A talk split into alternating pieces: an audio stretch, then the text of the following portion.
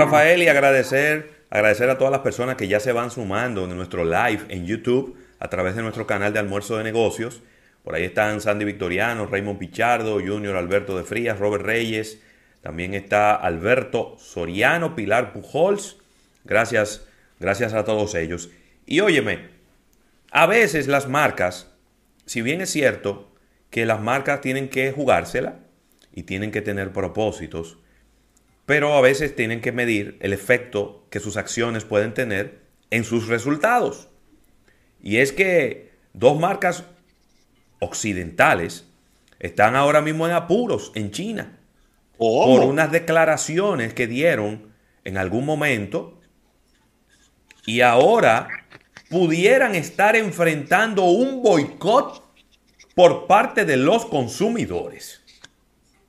Y eso debe ser uno de los miedos más grandes que puede tener una marca en estos tiempos. Es cierto. Se trata de HM y de Nike, que ambas multinacionales, que ellos en este momento, Rafael, HM y Nike, anunciaron que no van a utilizar algodón de una región de China en sus prendas. ¿Por qué? Porque hay un tema entre China y la Unión Europea por los derechos humanos de un grupo, yo tengo que ser honesto. Yo creo que yo no he leído lo suficiente como para entender este tema. Eh, son, eh, hay un tema con una, con una minoría que vive en China, que ahora yo no encuentro cómo es que se llama, como esta, esta tribu, ¿no? Este, este, este grupo no lo encuentro yo. Qué lío. Pero, eh, bueno, el asunto es que hay un, hay un conflicto. en ese mismo conflicto es que está metido DJI. Porque se supone que sus drones se utilizaban para espiar a este grupo, eh, este grupo minoritario que vive en China. Pues, ¿qué ocurre? Que ahora tanto HM como Nike dijeron que no van a utilizar algodón por son los exactamente, gracias Marlon, son los oigurus. Vuelvo y repito, yo desde el punto de vista histórico, desde el punto de vista social, no, no he leído lo suficiente.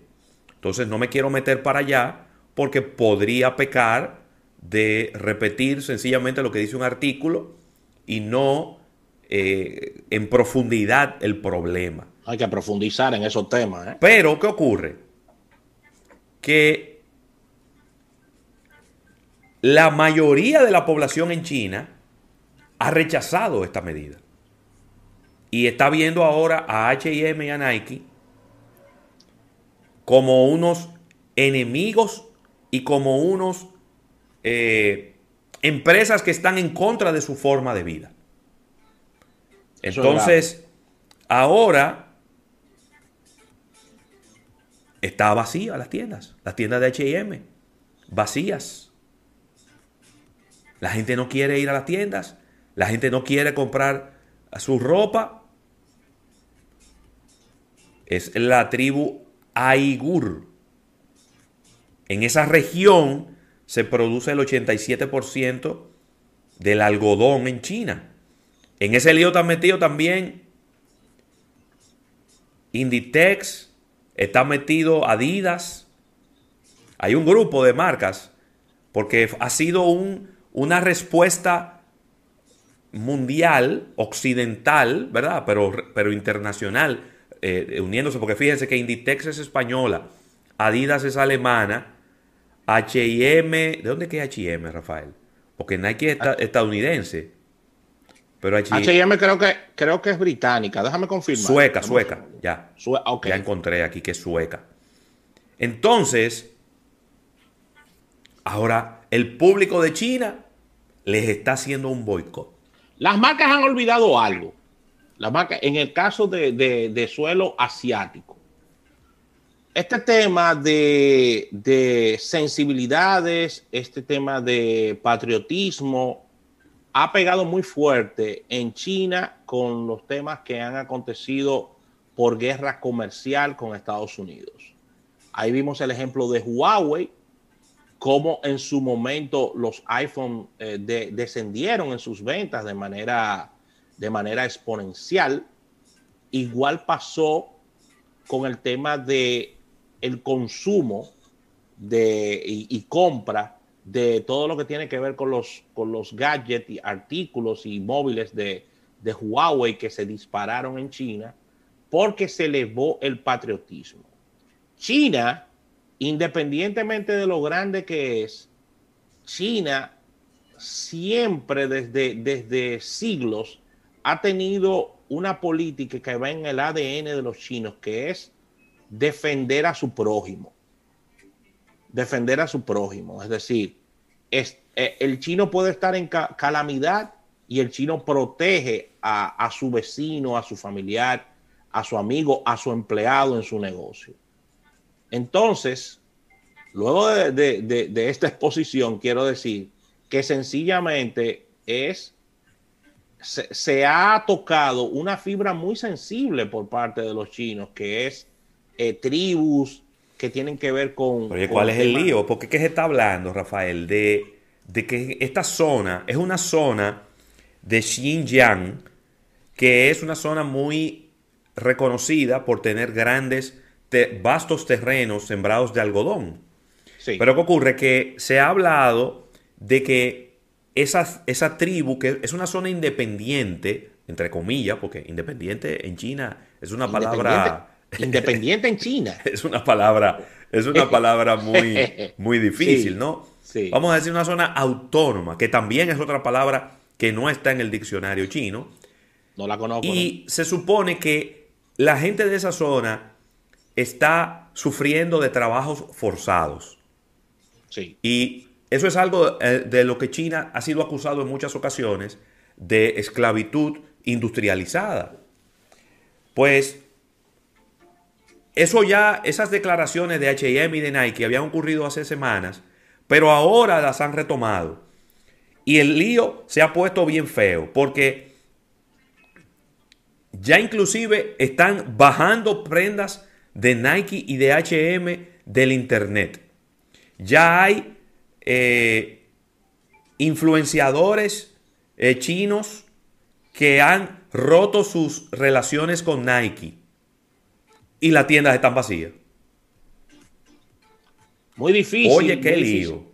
Muy difícil todo esto porque este tipo de crisis es compleja de manejar porque el chino no tiene la misma reacción a las estrategias de relaciones públicas que puede tener un norteamericano o un latino. Claro. Ese es un problema. Como los chinos no son buenos en relaciones públicas de ellos internos hacia afuera, ellos, ellos no reaccionan con la misma rapidez ni con, ni con tampoco la misma identificación en lo que se conoce como un manejo de crisis. Sí. Lo que quiero decir con todo esto, que la solución de todo esto puede tomar más tiempo del esperado. Bueno, mi hermano. ¿O me equivoco? No. Puede tomar más tiempo del esperado porque el chino... Que pedí cacao eh, ahora. ¿Eh? Ahora, fíjate cuál es el lío ahora. Porque ahora Nike tiene dos opciones. Sí. O, o se mantiene firme y se olvida de sus ventas en China ¿Cómo? Pero qué fácil tú lo dices. No, pero te estoy, te estoy diciendo. Yo me mantengo firme. Esta es mi posición y que venga lo que venga. O un reversazo. Y pido excusa, no, pero que yo no sabía, que fue que me malinformaron. Y ya nosotros. ahí, es que los americanos son buenos. Ya nosotros investigamos. Y ese problema ya se había resuelto. Pedimos disculpas porque no estábamos enterados. Que vive el algodón chino algo así. Porque de lo contrario, mira, ya las acciones de HM se, se caían en un 2.2, las de Adidas un 4.5, las de Inditex un 1.6. No he visto cómo están las acciones de Nike. Pero ahora la gente está comprando ropa de marca china. Míralo ahí. Y calzados de marcas chinas. Por eso, Ravelo, es que las empresas Ay, ay, ay. deben estar todo el tiempo, empresas de- del tamaño y la magnitud de la que mencionas y estas marcas, haciendo benchmarking. ¿Por qué? Porque una situación con características parecidas, no era el mismo problema, se le presentó hace un par de años a los amigos de Nestlé Sí. con temas de Sí. que sus trigos. No, no, era el chocolate. Chocolate. Era el chocolate que, se. que que había- el, el chocolate. que habían niños trabajando. Exactamente.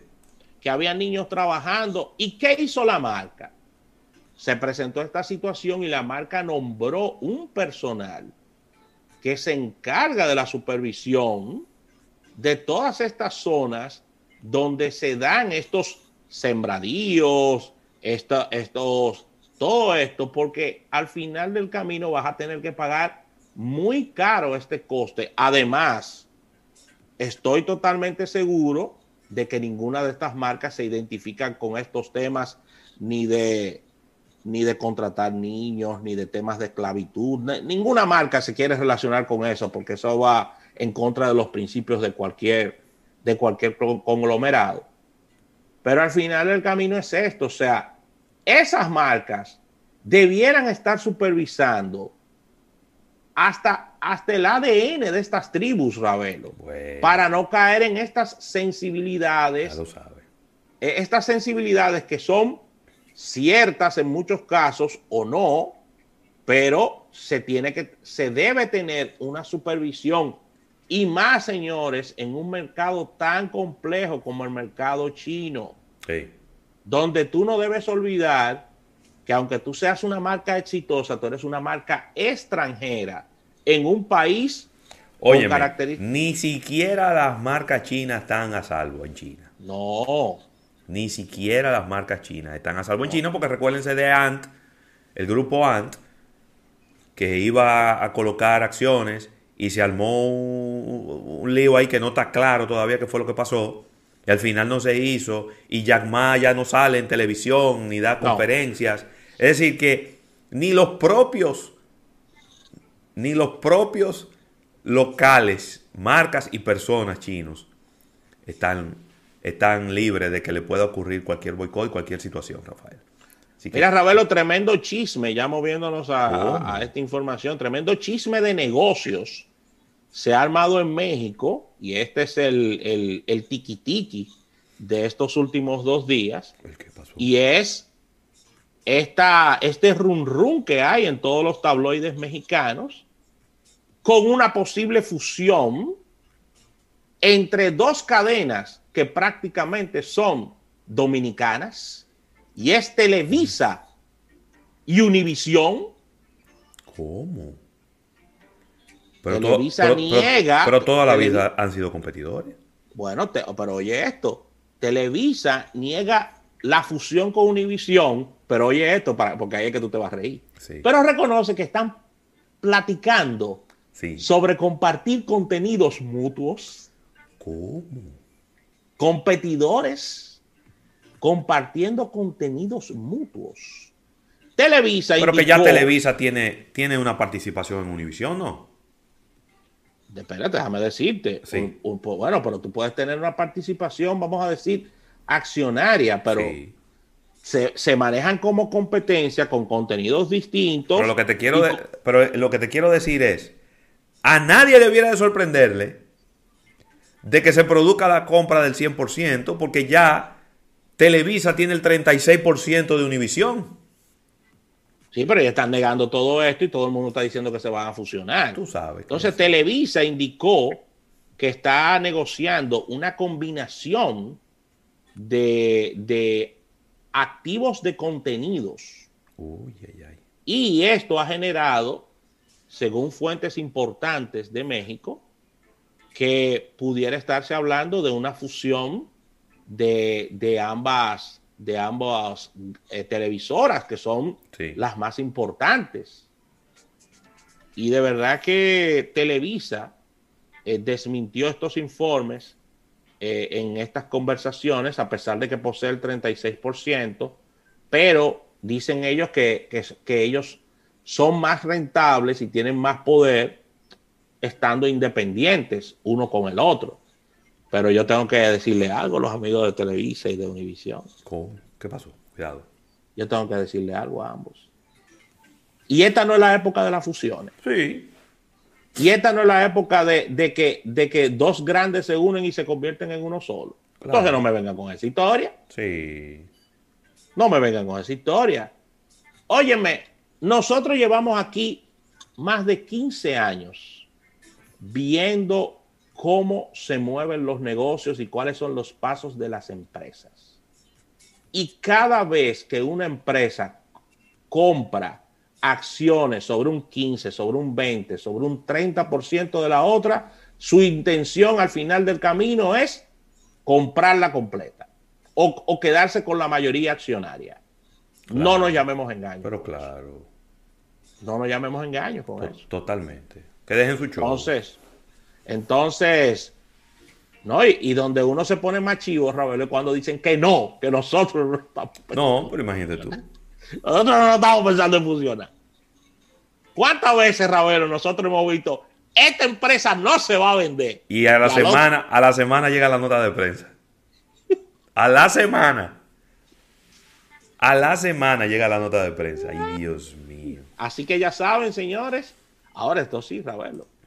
Eso sería de verdad que un, un paso, sobre todo en Latinoamérica, debido, debido a todo este tema de, de contenidos y de la incidencia que tienen estas dos cadenas, sobre todo en República Dominicana, de una posible fusión. No sé cómo lo ves. Sí, sí, sí. Aunque yo eh, eh, en algún momento escuché algunas quejas de que, y no recuerdo, porque yo, que me disculpen, pero yo no tengo mucho tiempo. Yo soy un señor mayor ya que cuando, oh, pues, cuando estoy en mi habitación, yo lo que que me duermo. Pero bueno. Yo no puedo estar viendo televisión. Y yo no veo mucha televisión. Y, y estas cadenas, su contenido está basado en telenovelas, están basados en noticias eh, muy enfocadas en el público mexicano y de Miami. Y, la verdad es que ese tipo de contenido a mí no me atrae. Y yo tengo siglos que no veo ni a Televisa ni a Univisión. Yo, eh, no por nada malo, sino sencillamente porque no, no, me atrae. Mira, aquí las tengo, Ravelo. Está en este 2021, para actualizarte, la telenovela El Imperio de las Mentiras. Imagínate. Hay otra que se llama ¿Te acuerdas? Imagínate. La hija del embajador. Pero, pero, la, pero el tema es, Rafael, están en los, en los servicios de televisión paga dominicanos porque había un lío con una de ellas. Creo que era Univision, que no estaba. Que lo habían sacado.